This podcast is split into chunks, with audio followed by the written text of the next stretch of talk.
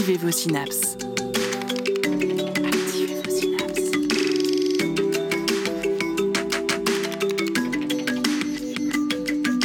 Poussez la porte du labo des savoirs et entrez dans un monde de science et d'expérience. C'est le labo des savoirs.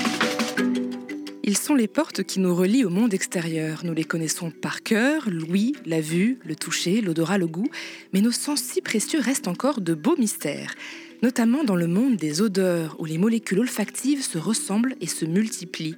Comment notre nez fait-il pour reconnaître autant de senteurs différentes? Quel rôle a ces odeurs dans le goût des choses que l'on mange? Où en est la recherche scientifique sur le sujet? C'est le thème que nous allons explorer dans cette émission du jour.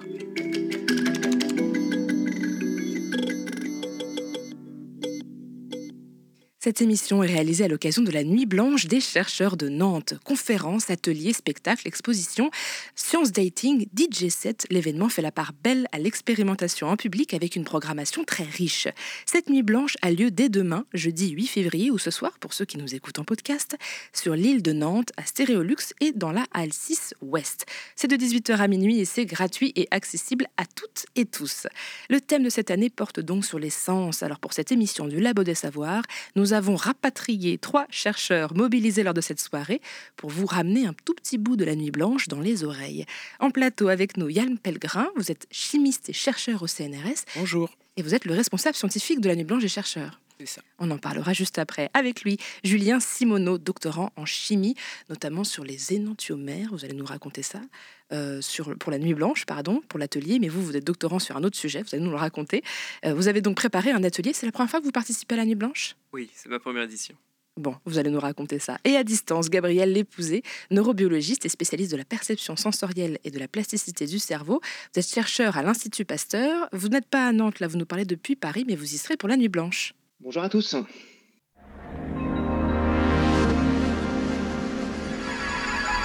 La science dans tous ses états. Au labo des savoirs.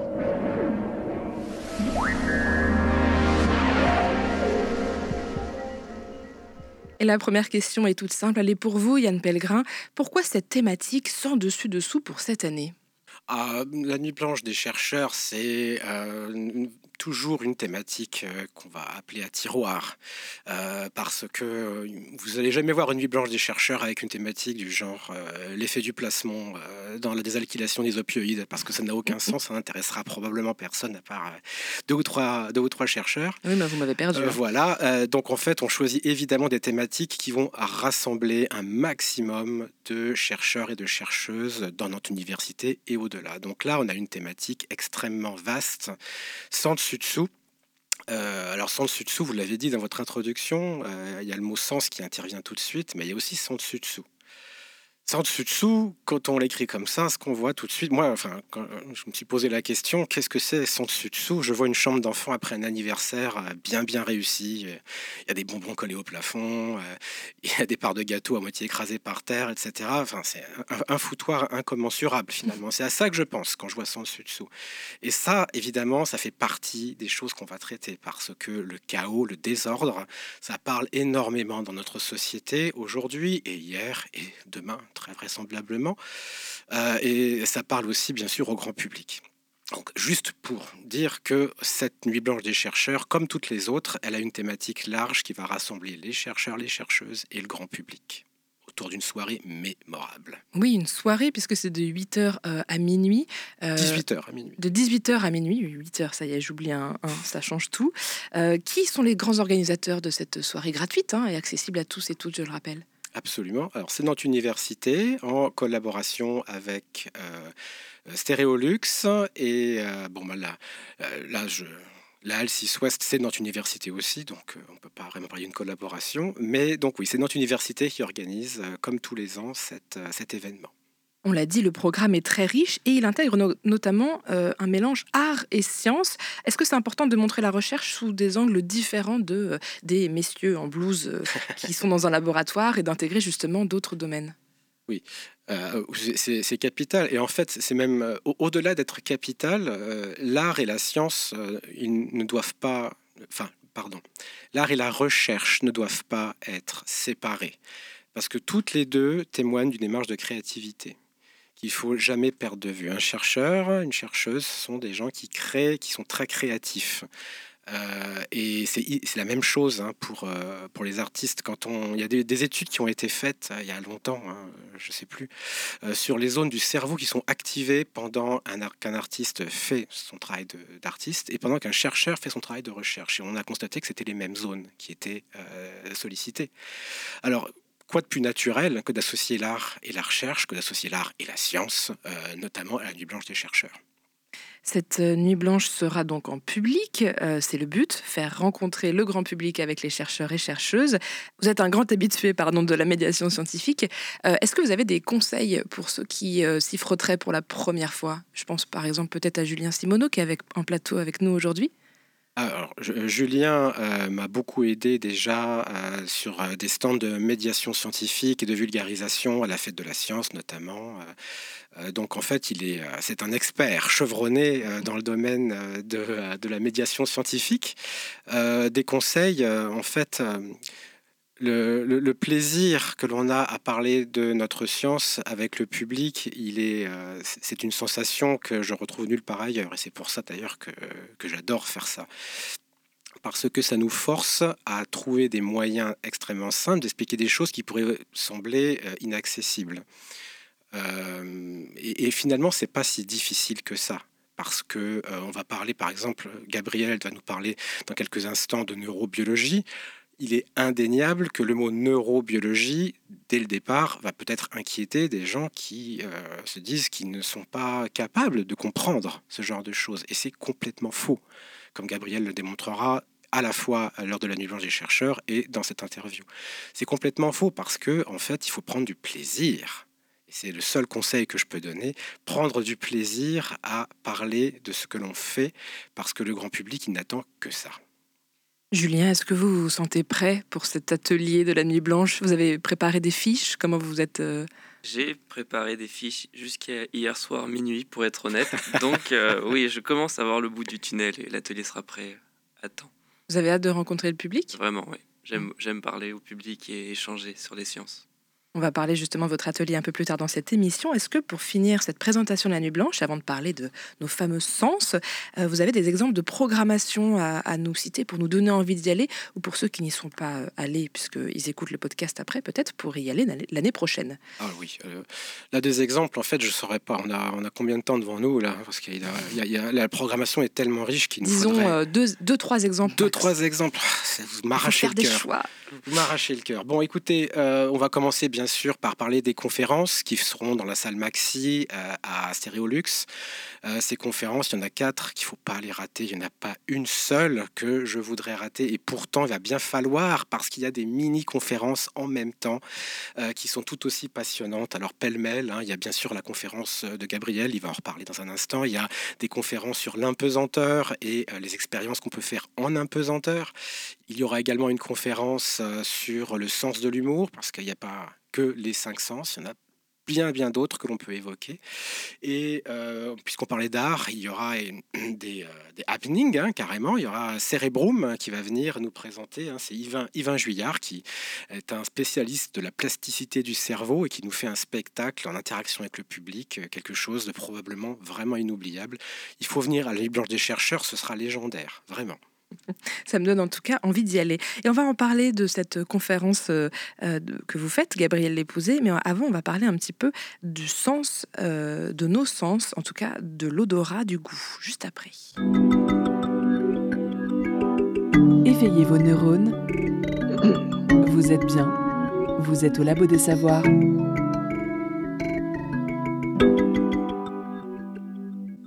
Alors Gabriel Lépousé, vous êtes donc avec nous depuis Paris. Vous êtes chercheur à l'Institut Pasteur, on l'a dit, neurobiologie, spécialiste de la perception sensorielle et de la plasticité du cerveau. Vous allez nous parler de la conférence que vous ferez à la Nuit Blanche, bien sûr, mais avant, parlons de définition. C'est quoi euh, un goût? C'est quoi une odeur? Euh, Si on revient à la base, euh, comment on pourrait le définir? Alors, une odeur, vous allez voir, la, définition, elle est très transversale parce qu'elle joue à la fois sur la chimie et sur la biologie. Euh, une odeur, c'est une molécule qui va être volatile, qui va être capable de se passer dans l'air et qui va être capable aussi d'être détectée par des capteurs biologiques qui se trouvent au sommet de nos cavités nasales, qui se trouvent à peu près entre nos deux yeux. Donc, une odeur, il faut qu'elle soit à la fois volatile, qu'elle passe dans l'air, donc ça a des propriétés chimiques importantes, et il faut qu'elle soit aussi capable d'être détectée par le nez. Euh, une odeur, par exemple, de, fleurs, une odeur d'épices, une odeur de, fruits, elle est capable de passer en l'air, elle est capable d'être amenée par l'air que j'inspire jusqu'à ma cavité nasale. Mais dans notre environnement, euh, prenez l'odeur euh, d'une molécule d'oxygène, prenez la molécule de, gaz, de butane, de propane, ce sont des molécules volatiles qu'on n'est pas capable de sentir parce que nos capteurs ne sont pas capables de les détecter. Donc là, toute la, la, complexité, la complémentarité qu'il y a entre la chimie et la biologie, il faut deux experts pour comprendre le sens de l'odorat. Justement, ces molécules volatiles, on les imagine souvent pour les, les odeurs, mais euh, est-ce que aussi c'est les mêmes que pour le goût? C'est une très bonne question parce que le, le, goût, voilà un mot qui est un peu plus euh, euh, flou, plutôt curieux, parce que quand on est enrhumé, quand on a le nez bouché, on a souvent cette expression Ah, j'ai perdu le goût, cet aliment n'a plus de goût en fait, on perd plutôt la dimension olfactive des odeurs qui sont présentes dans les aliments qu'on a. Quand je mange euh, une fraise, par exemple, je vais avoir un fruit qui va avoir une texture, qui va avoir une saveur, qui va être sucrée, acide, et qui va générer des arômes et des odeurs. Et donc, quand je, dis que j'ai perdu le goût, je devrais dire plutôt, tiens, j'ai perdu une dimension de ma fraise, c'est la dimension aromatique olfactive. Ces arômes, ils peuvent passer par le nez, je peux sentir ma fraise par mon nez, mais une fois que je la mets en bouche, dès que je la dès que je la mâche, dès que je la réchauffe, dès que je la mélange avec ma salive, il y a d'autres molécules aromatiques qui vont sortir et s'élever dans ma cavité buccale et qui vont passer par l'arrière de ma bouche quand je vais avaler. Et donc on parle de cette perception comme étant rétronasale et ça nous permet de sentir une deuxième fois cette fraise. Je l'ai sentie avec le nez, je la sens une deuxième fois avec la bouche. Mais dans la bouche, il se passe plein de choses en même temps saveur, texture, arôme. Et du coup, le cerveau, dans l'interprétation de tout ça, a essayé de choisir un seul mot pour parler de l'ensemble des événements sensoriels qui se passent dans la bouche. Donc, on parle du goût en général. Mais le goût, c'est bien la synthèse que fait le cerveau des saveurs, des textures et des arômes qui naissent en bouche. Alors, vous parlez de saveur. Euh, moi, tout de suite, je pense à ce qu'on m'a montré quand j'étais petite, une carte de la langue avec les différents euh, goûts, saveurs, donc acide, euh, j'en ai, ai plus en tête, aigre, je sais plus. il y avait toute une carte amère, sucrée, voilà, toute une carte de la langue. Est-ce que ça c'est encore valable ou est-ce que, bon, depuis, on a, on a avancé et c'est complètement faux? Effectivement, la, science avance à, toute vitesse et raison de plus pour faire des événements justement de, médiation, pour vulgariser ces connaissances qui, qui, changent vraiment euh, d'une année sur l'autre. Euh, les capteurs du goût, les capteurs des saveurs, à savoir donc sucré, salé, acide, amer, umami, ces capteurs, on les a découverts seulement depuis les 20 dernières années. C'est-à-dire qu'on connaît maintenant la nature des serrures qui vont capter ces molécules qu'on va rencontrer dans notre environnement. C'est très récent. Euh, je prends un exemple, le capteur de l'acide, par exemple, il a été découvert que récemment et identifié comme étant un gène précis seulement en 2019. Donc, vous voyez, c'est une découverte très récente. Et on découvre aussi que sur notre langue, ces capteurs sont présents sur l'ensemble de nos papilles, ces petits points rouges qu'il y a sur notre langue. Il n'y a pas une cartographie des saveurs en bouche. N'importe où sur votre langue, vous êtes capable de sentir s'il y a de l'acide, si c'est salé, si c'est sucré, etc. Donc cette carte des saveurs, elle a en fait, elle a été générée dans les années 40 à partir de, spéculations et d'hypothèses qui se sont finalement transformées en une carte qui a été euh, enseignée dans, des livres d'enseignement, etc. Cette carte, elle n'a pas de valeur parce que effectivement, quand je compare, que je regarde les capteurs de l'acidité, par exemple, parce que j'en ai plus à l'avant ou à l'arrière de la langue, sur les côtés à gauche ou à droite, je ne vois pas de différence. Par contre, elle nous enseigne quelque chose qui explique pourquoi cette carte a été si populaire. Il y a certainement une petite vérité qui se cache dans cette carte. Quand vous goûtez un jus de citron, qu'est-ce qui se passe? Vous avez l'impression quand même que vous sentez quelque chose sur les côtés. Et vous allez me dire, mais c'est sur les côtés que ça se passe, Gabriel. Et vous avez raison, mais qu'est-ce qui se passe sur les côtés? Est-ce que c'est vraiment la saveur que vous sentez ou c'est autre chose? Quand vous prenez un jus de citron, votre corps réagit aussi et il salive, et il va déclencher une réaction de salivation sur les côtés de la bouche. Vous allez avoir aussi des contractions musculaires de protection face à cette attaque un peu corrosive de l'acide qui va se passer aussi sur les côtés. Et donc, du point de vue tactile, vous avez une impression qui se développe sur les côtés de la langue. Alors qu'au niveau des saveurs, c'est l'ensemble de la langue qui joue. Mais notre cerveau essaye dans la synthèse de faire association entre les deux et nous fait croire que la saveur est sur les côtés. Non, c'est le toucher qui est sur les côtés et la saveur qui est sur toute la langue. Vous voyez qu'il y a aussi des, espèces d'illusions qui, sont fabriquées par le cerveau pour nous accélérer dans notre perception et qui nous joue des tours, clairement. Vous avez parlé de ces différentes saveurs sucrées, acides, umami. Euh, Est-ce qu'on a donc un récepteur par saveur et donc ça veut dire qu'on aurait 3, 4, euh, alors 5, je ne sais plus le nombre de récepteurs pour le goût ou est-ce que c'est plus compliqué que ça? Alors ça aussi, ça fait partie des, découvertes qu'on a pu faire dans les 20 dernières années. Effectivement, pour le sucré, le salé, l'acide, l'umami, il y a un capteur précis, ça veut dire un gène précis qui encode pour un récepteur. Quand je parle de récepteur, il faut imaginer une petite serrure qui va capter les composés qui sont présents dans l'environnement. Avec des serrures qui sont plus ou moins euh, précises, d'autres qui sont très précises, d'autres qui sont plus, euh, plus floues. Pour l'amertume, c'est un peu différent. Là, on n'a pas un ou deux capteurs, on en a 25 différents. 25, pourquoi? Parce qu'on a des capteurs qui sont beaucoup plus larges pour détecter des composés qui sont beaucoup plus complexes et diverses en, quantité et en qualité, et qui sont potentiellement toxiques. L'amertume, c'est euh, une capacité qu'a développée tous les mammifères à détecter des composés qui sont potentiellement toxiques dans la nature, que les plantes, par exemple, vont synthétiser pour empêcher d'être mangées par des prédateurs. Donc 25 pour l'amertume. Et puis là où on a un, saut encore plus grand, c'est pour l'olfaction. On revient sur les odeurs. Ces capteurs qui sont présents au sommet de notre qualité nasale, là, il n'y a pas 25, ni 30, ni 40. On a 400 récepteurs différents chez l'homme. 400, c'est énorme, c'est 400 gènes qui sont présents dans notre, dans notre génome. C'est quasiment 2% de votre génome qui est dédié précisément à la détection des odeurs, ce qui en fait un des sens les, plus riches en termes de palette de capteurs. C'est effectivement énorme comme chiffre. Euh, est-ce que ce nombre de récepteurs, 400 récepteurs, peut augmenter euh, dans la vie? Moi, je pense aux femmes enceintes qui, d'un coup, euh, sentent des odeurs qu'elles ne sentaient pas avant. Ou est-ce que c'est juste des récepteurs qui deviennent plus précis? Est-ce qu'il y en a qui en ont moins, qui sont moins doués pour sentir les odeurs? Comment ça se passe entre les différents individus?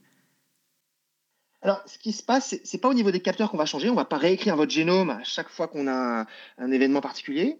Par contre, ce qu'on va améliorer pendant les, premiers trimestres de grossesse, c'est un bon exemple, mais dans d'autres cas figure, on va améliorer le traitement de l'information au niveau du cerveau. c'est au niveau du cerveau que se joue l'impact des hormones. Mais prenons un cas quotidien euh, que tout le monde expérimente une fois par jour. Quand on a très faim, euh, vers midi, par exemple, on va avoir notre nez qui est très aiguisé, qui va réussir à sentir une odeur d'un poulet rôti qui est en train de rôtir dans une rôtisserie euh, à, 300 mètres de nous, parce que nos hormones de la faim stimulent dans notre cerveau un codage qui va optimiser et augmenter notre acuité. Et pourtant, deux heures après avoir, après avoir mangé, je repasse devant cette rôtisserie. Cette odeur, du coup, n'est plus du tout la même. Elle est beaucoup moins intense. Peut-être même qu'elle va me dégoûter. je vais changer mes préférences. Parce qu'au niveau hormonal, là, cette fois-ci, mes hormones de la satiété vont changer ma perception. Donc, au cours de la journée, au cours d'une vie, notre perception peut changer, en particulier voilà, par des changements qu'il y a au niveau du cerveau. Mais euh, l'autre paramètre qui peut changer aussi, c'est pourquoi une personne peut être différente d'une autre personne, pourquoi vous et moi, Sophie, avec Yann et, Julien, on déguste un, élément. Pourquoi entre nous, on ne va pas ressentir les mêmes choses? Parce que génétiquement, on est aussi différents. Et je vous ai parlé de 400 gènes. Les 400 gènes, ça ne veut pas dire qu'on a tous le même gène. Euh, pour chacun des gènes olfactifs, on a plusieurs variants dans la population humaine. Il y a beaucoup de variants dans la famille des gènes olfactifs. Ce qui veut dire qu'entre vous et moi, et ça aussi c'est un résultat assez récent, il y a minimum un tiers de nos capteurs qui fonctionnent différemment. On a des séries qui sont légèrement différentes. Donc, si on a un tiers de nos capteurs qui ne fonctionnent pas de la même manière, forcément, on ne va pas voir tout à fait la même chose. Euh, je vais prendre l'image autre, euh, d'un autre sens, le sens de la vision. Dans la vision, vous savez qu'il y a des gens qui, ne peuvent pas voir la couleur rouge. On parle de daltonien, de daltonisme.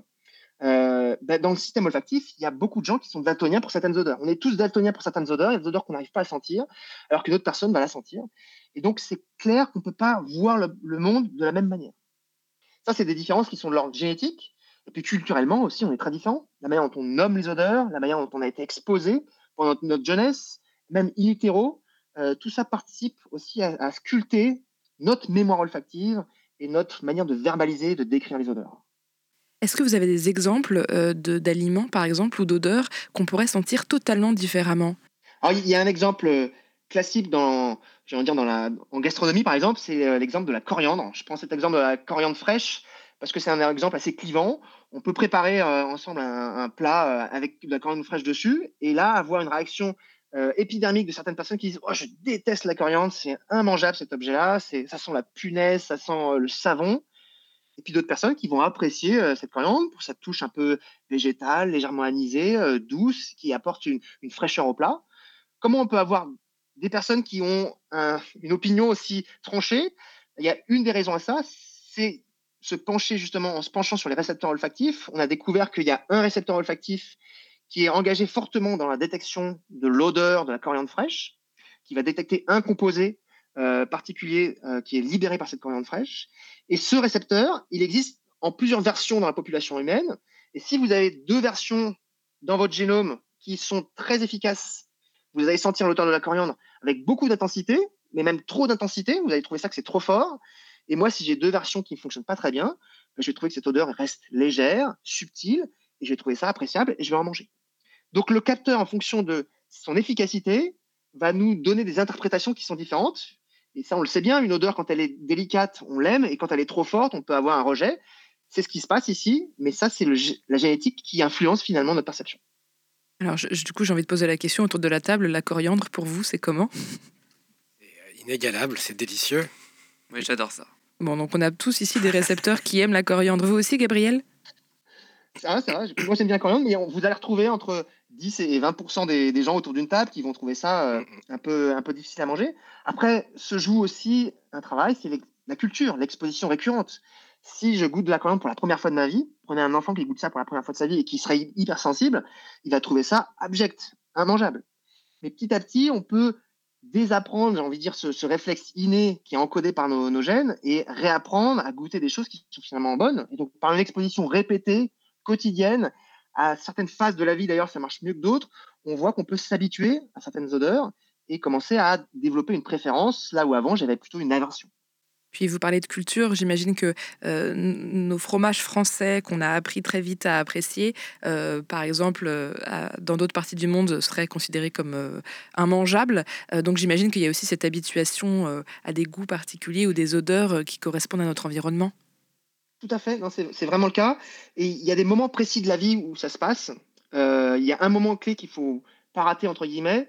C'est ce moment bébé, quand on commence à, entrer dans la diversification alimentaire, quand on passe de la nourriture liquide assez monolithique à une nourriture diversifiée, voilà, entre six mois et un an, ce moment-là, c'est un moment décisif. Il y a une superbe étude euh, qui a été réalisée à, Dijon en France, qui a suivi des, enfants de l'âge de, la naissance jusqu'à l'âge de 7 ans, et qui montre que la diversité d'aliments qu'on est capable d'accepter à l'âge de 7 ans, il est directement lié à la diversité des aliments auxquels j'étais exposé dans cette période de diversification entre 6 mois et un an.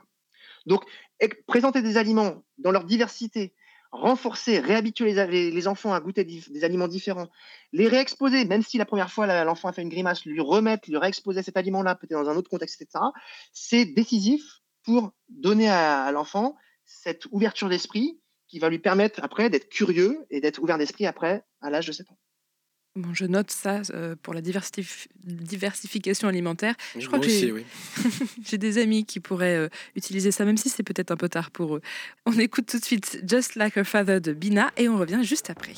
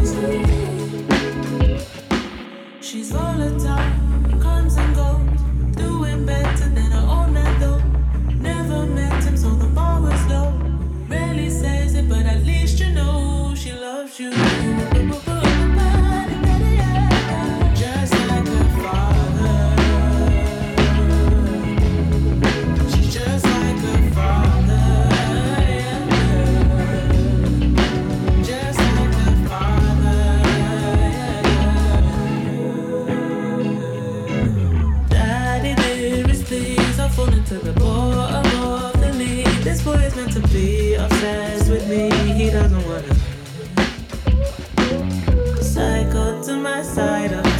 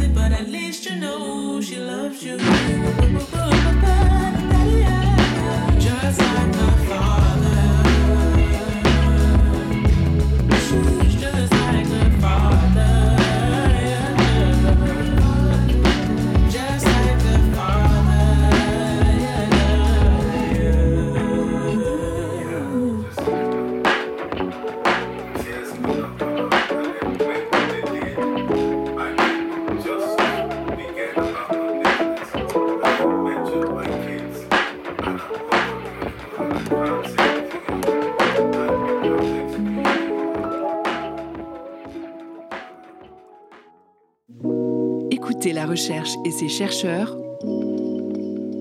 au Labo des Savoirs.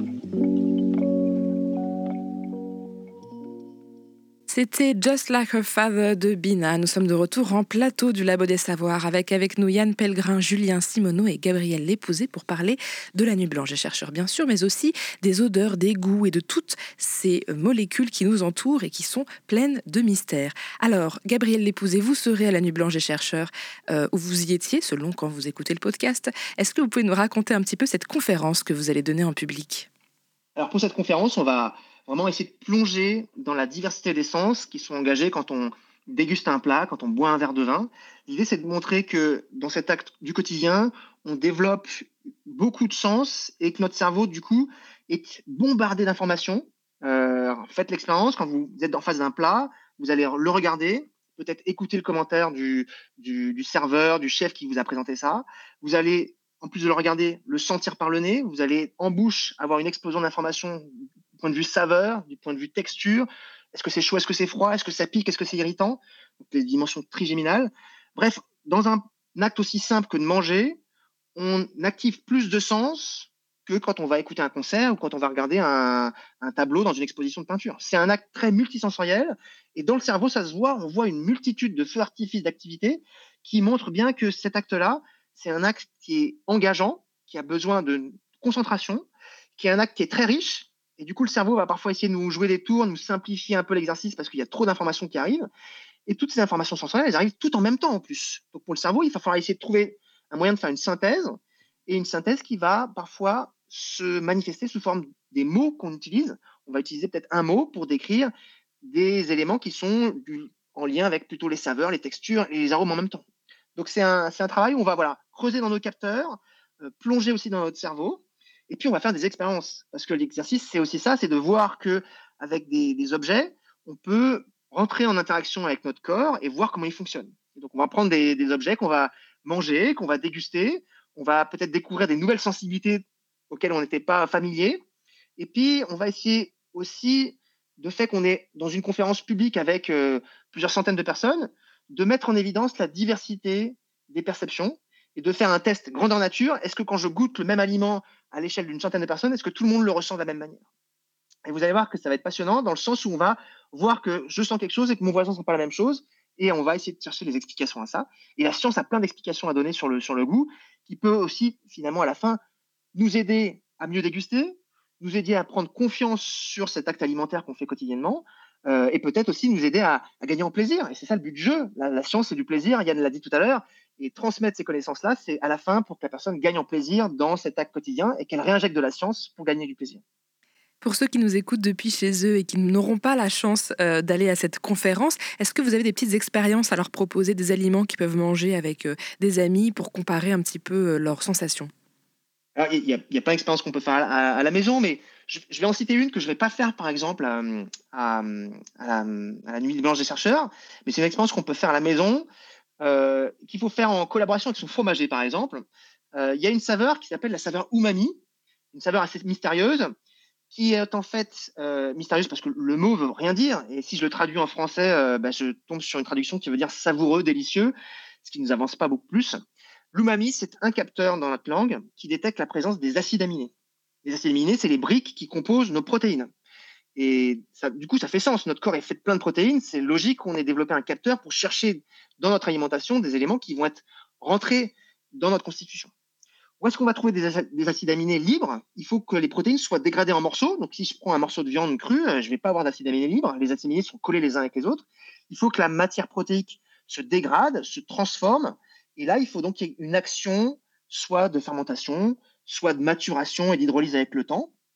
Et un bon exemple que, que je prends, c'est comment, où est-ce qu'il y a de l'umami dans notre culture? En fait, en France, on a plein d'umami dans notre cuisine, euh, mais on en a par exemple typiquement dans les fromages, dans les vieux fromages affinés.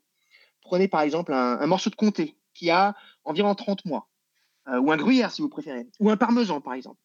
Vous avez vu sur ces petits fromages, enfin en, chez le fromager, il y a des petits cristaux blancs qui apparaissent dessus avec la maturation. Ces cristaux blancs, ce sont justement des cristaux d'acide aminé, euh, et c'est des cristaux d'un certain acide aminé qui s'appelle la tyrosine. Pourquoi tyrosine? Parce que justement, cet acide aminé, il a été isolé dans le fromage. Tyrosine, ça vient du grec tyros, qui veut dire fromage, justement. Et cet acide aminé, il est libre et il cristallise tout seul avec lui et il forme ces petits cristaux blancs. La tyrosine n'a pas de goût. Si vous prenez un petit cristaux blanc d'un morceau de comté, vous allez être très déçu, ça n'a aucune saveur. Mais par contre, ça a une indication indirecte qu'il y a des acides aminés qui se promènent dans ce fromage-là. Et en fait, l'expérience avec votre fromager, achetez un vieux comté de 30 mois avec ses petits cristaux blancs et achetez un jeune comté de moins de 6 mois, un comté fruité. Vous allez comparer ces deux fromages et vous allez mettre en bouche. Le premier, vous allez commencer par le fruité. Vous allez trouver que c'est doux, c'est rond, c'est salé, puis rapidement, ça, ça pas une grande persistance. Et puis vous allez prendre le vieux comté et là, vous allez le mettre en bouche et vous allez avoir une persistance de goût salé, riche, rond, qui va durer très longtemps. Grande persistance avec un côté salivant en bouche, un côté enveloppant. Et bien ça, c'est typiquement la dimension de ces acides aminés qui sont activés et qui vont activer l'umami. En particulier, il y en a un qui s'appelle le glutamate. C'est un des 20 acides aminés qui composent notre, notre, notre corps. Et ce glutamate, c'est lui qui va rentrer en interaction avec le capteur de l'umami et qui va donner cette sensation voilà, salée mais plaisante, enrichissante, enveloppante, caressante, un peu salivante, qu'on retrouve dans d'autres ingrédients qui contiennent des acides aminés. Je pense au bouillon, je pense euh, un bouillon de poulet, un bouillon de poule, je pense à la sauce soja aussi, je pense à des vieux jambons aussi. Tous ces ingrédients en commun d'avoir ce côté salé, plaisant, enveloppant et vraiment euh, euh, avec ce côté plaisir et chaleureux. Donc si je comprends bien, ce n'est pas le, les acides aminés ne sont pas le goût, mais permettent de débloquer des goûts que sans leur présence, on n'aurait pas forcément senti. Alors là, l'acide aminé est vraiment un élément du, goût, c'est-à-dire qu'on a vraiment un capteur dédié à ça, c'est vraiment une saveur, la saveur des acides aminés, en particulier du glutamate. Et comme on a un capteur qui est dédié à la détection de cet acide aminé, on peut, et qu'il est capable d'activer notre cerveau de manière consciente, on peut estimer que c'est un goût. Comment on détermine si une saveur est, et si on découvre ensemble un nouveau capteur sur la langue, par exemple Sophie avec, avec de Yann et de, Julien, est-ce que c'est officiellement une nouvelle découverte d'un nouveau, d'une nouvelle saveur? Il faut pour ça qu'il y ait un capteur sur la langue, mais que ce capteur il soit aussi capable de détecter des éléments qui sont dans notre alimentation, euh, qui sont disponibles autour de nous. Il faut que ce capteur il soit capable de générer un signal qui est transmis jusqu'au cerveau, et il faut que ce signal dans le cerveau soit perçu de manière consciente. Vous soyez capable de dire, tiens, je sens quelque chose dans ma langue de manière consciente, que ce ne soit pas une perception inconsciente. Si on a répondu à ces quatre questions-là, alors on peut dire, bah, tiens, j'ai découvert une nouvelle saveur, euh, et on peut mettre notre nom dessus si vous voulez. Mais euh, voilà, il faut ces quatre déterminants. Un capteur qui détermine une perception d'une chose dans notre alimentation et qui soit relié au cerveau et qui émerge de notre conscience. On en découvre encore des nouvelles saveurs? On est en train d'en découvrir. Alors, il y en a qui sont encore sur la liste d'attente, on guillemets, liste complémentaire, mais on a découvert des capteurs pour euh, le calcium et le magnésium, par exemple. Donc, on a là aussi un élément qui rentre dans la constitution de notre corps, dans, nos os, dans nos dents. Euh, on a un capteur dédié à ça. On a détecté la présence d'un capteur qui détecte la présence d'acides gras particuliers, avec des, tailles de chaînes particulières. Alors, pour un dégustateur d'huile d'olive, c'est peut-être important de savoir qu'en plus de détecter la texture de l'huile d'olive, euh, ce côté nappant, onctueux, on a des capteurs qui seraient dédiés à la perception des acides gras.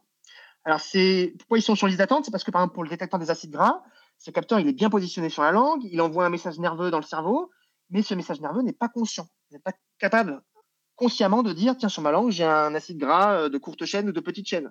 Ça marche pas comme ça. Donc, malheureusement, c'est encore une, j'ai envie de dire, une saveur sur, liste complémentaire parce qu'elle n'est pas officiellement capable d'émerger dans notre conscience. Et voilà, a des capteurs, euh, si on refait cette émission dans 10 ans, on, aura certainement une liste qui sera allongée parce qu'on a aujourd'hui plein de découvertes qui sont, du point de vue moléculaire, intéressantes à faire en lien avec les chimistes. Et c'est là où le lien avec la chimie et la biochimie est fondamental. C'est seulement avec l'aide des chimistes qu'on peut découvrir si une molécule biologique a un sens du point de vue de la conscience. Justement, des chimistes en plateau, on en a deux avec nous. On est gâtés au Labo des Savoirs. Mais juste avant, on va laisser la parole à Mélissa, qui est donc bénévole au Labo des Savoirs et qui a un peu creusé le sujet des énantiomères. On l'écoute. Et oui, Sophie, et j'ai une question pour toi. Sais-tu faire la différence entre une odeur de citron et une odeur d'orange?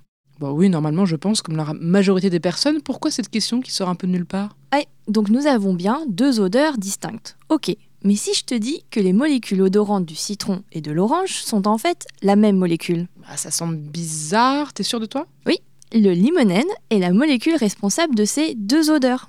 Alors comment une même molécule peut avoir deux odeurs différentes? Une des raisons se cache dans les propriétés physico-chimiques de la molécule. On l'a déjà dit dans cette émission, mais petit rappel. Pour qu'une molécule soit odorante, plusieurs critères jouent. Sa volatilité, il faut que la molécule soit assez légère pour qu'elle arrive jusqu'à nos narines sa concentration. Si elle est trop faible, on la détecte pas ou on l'identifie pas, et si elle est trop forte, on ne sent plus rien.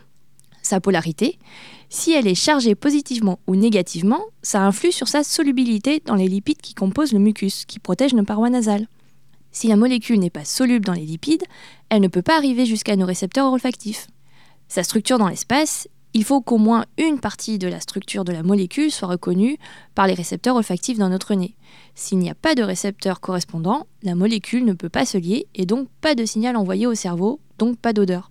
Et c'est là que le limonène présente effectivement une structure particulière.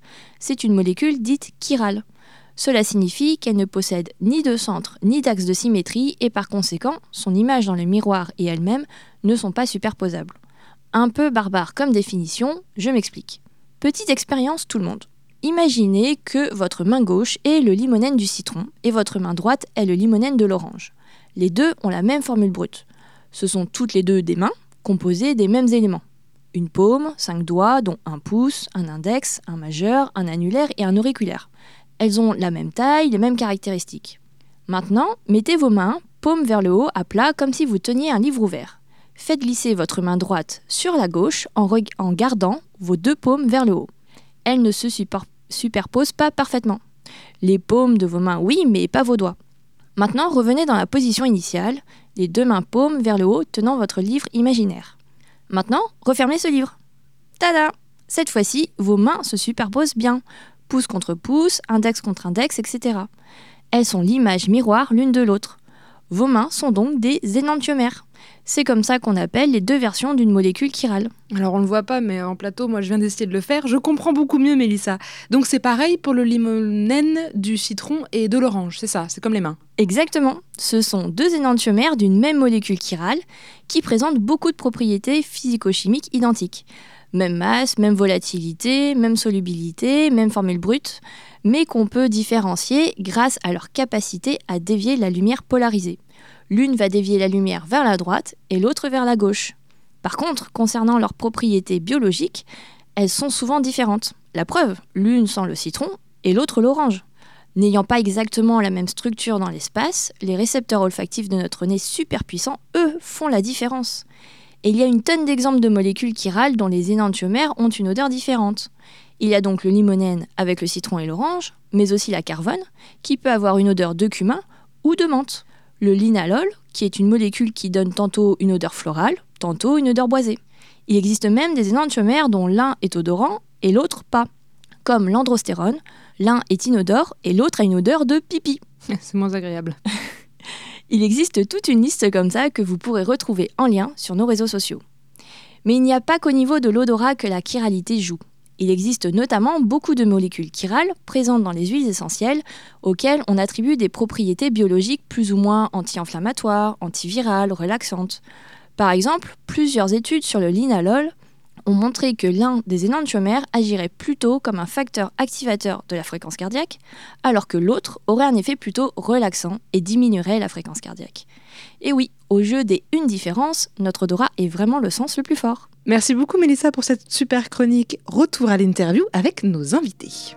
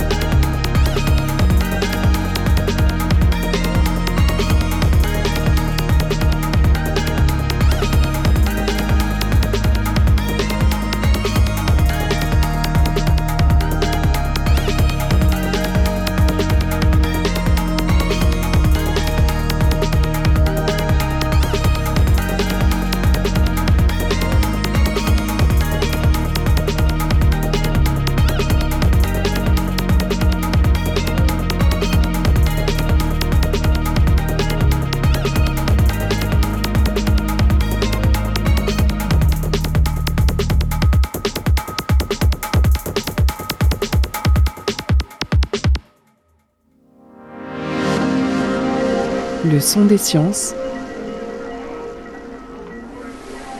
au labo des savoirs.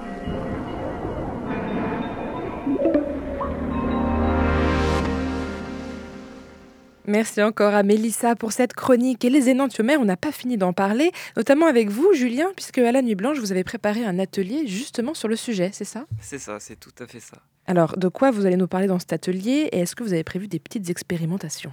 Alors oui, donc je vais bien évidemment parler d'énantiomères, sans surprise, euh, et j'ai également prévu des, des activités, disons, ludiques, pratiques, et j'espère pas dangereuses, elles ne seront pas dangereuses bien sûr, pour tout dire, si je dois vraisemblablement spoiler à peu près tout ce que je ferai, allons-y. Euh, allons-y. Euh, il y aurait, j'ai envie de faire quelque chose, de prendre le, le spectateur par la main et de l'emmener vers la découverte de l'énantiomère, de du début jusqu'à maintenant, avec tous les enjeux de la recherche actuelle.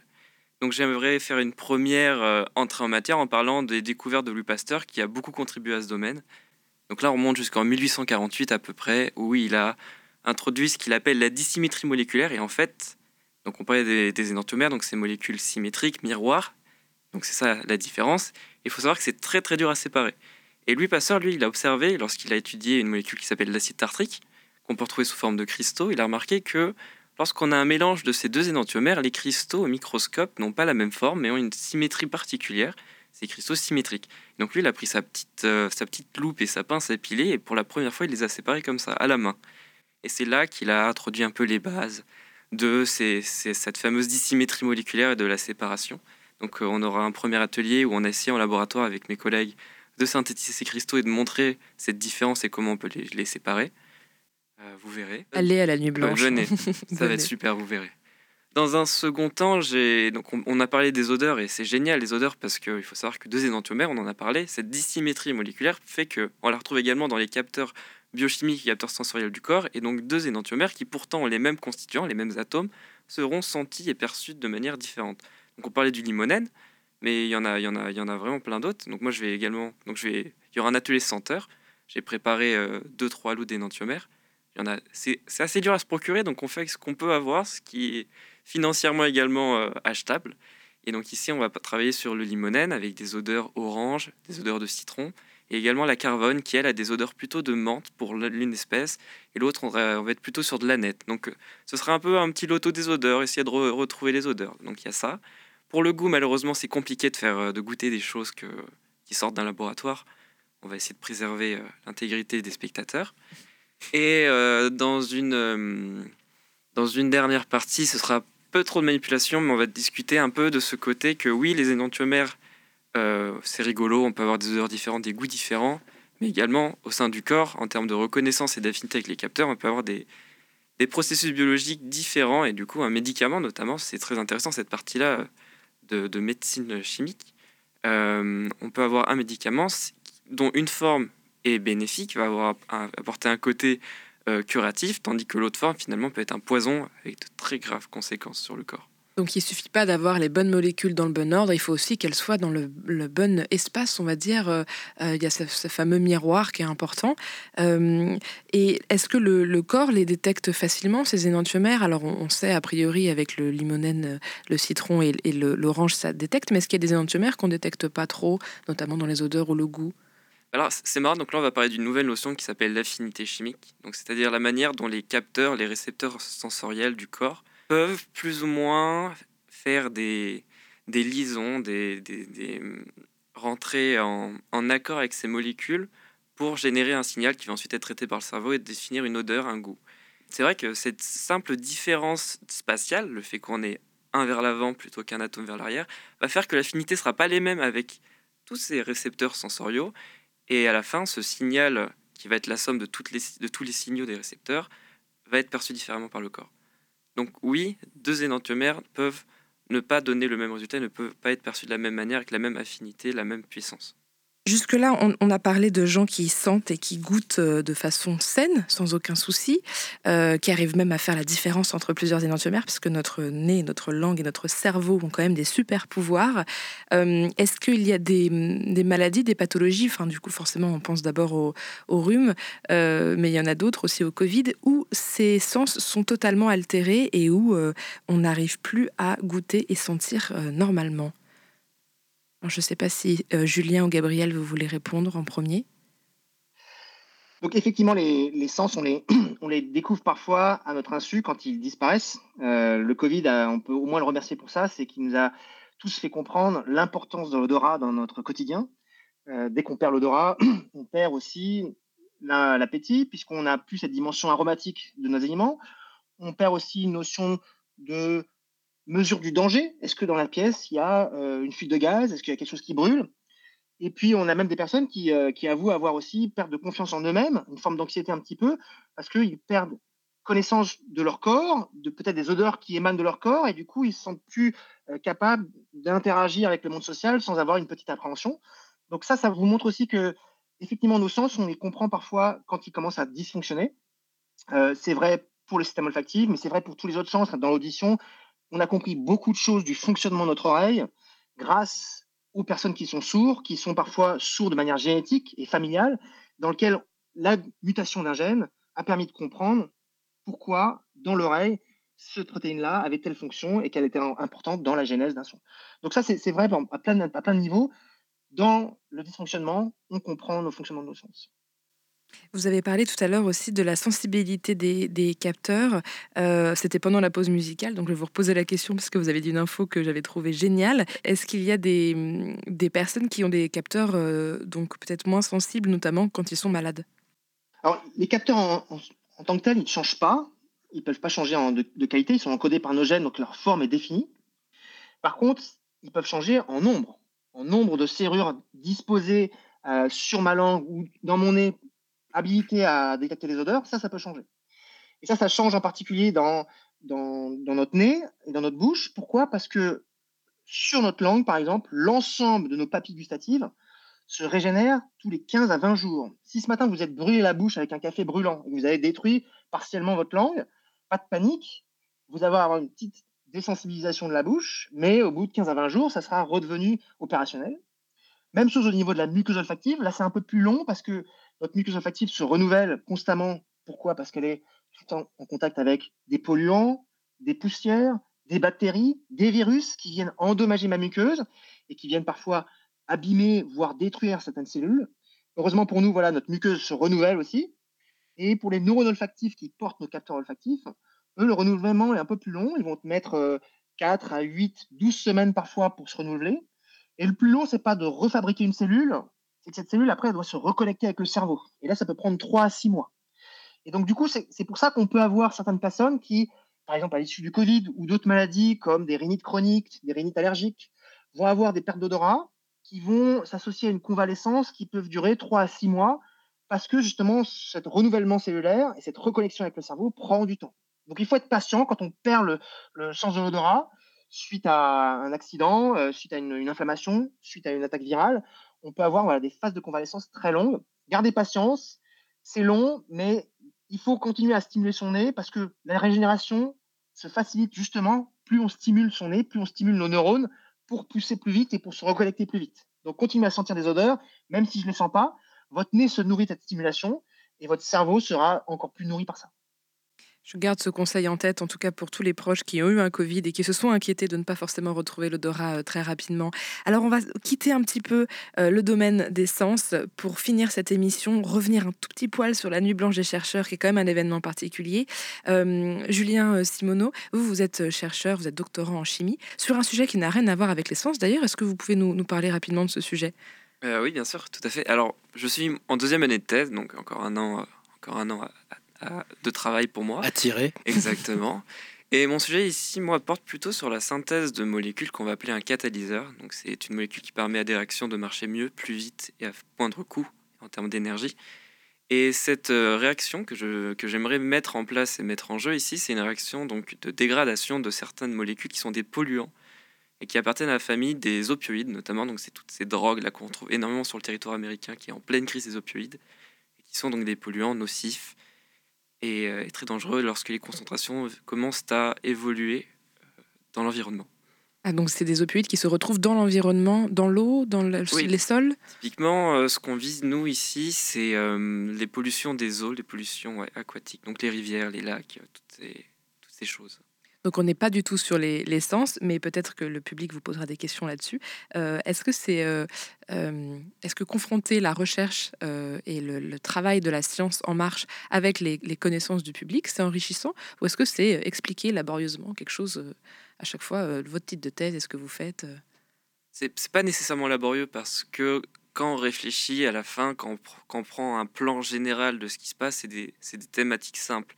C'est guérir, prévenir, réparer. C'est que des choses comme ça. Et ça parlera toujours à quelqu'un qui se sent, qui se sent investi dans ce genre de, de, de, de- de- de débat, disons. Donc ça euh, parlera finalement à tout le monde. ça parlera à tout le monde. Bon, les sciences sont pour tout le monde. On va rester sur cette superbe conclusion pour finir l'émission.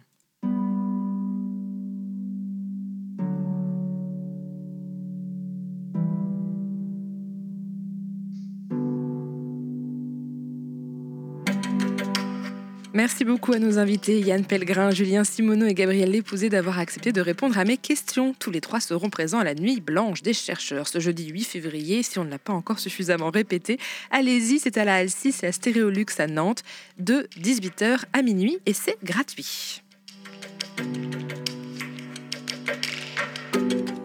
Cette émission a été réalisée par Sophie Potvin. Vous pouvez l'écouter sur toutes vos applications de podcast. Retrouvez-nous sur le labodesavoirs.fr ou sur les réseaux sociaux et on se dit à la semaine prochaine pour une nouvelle émission.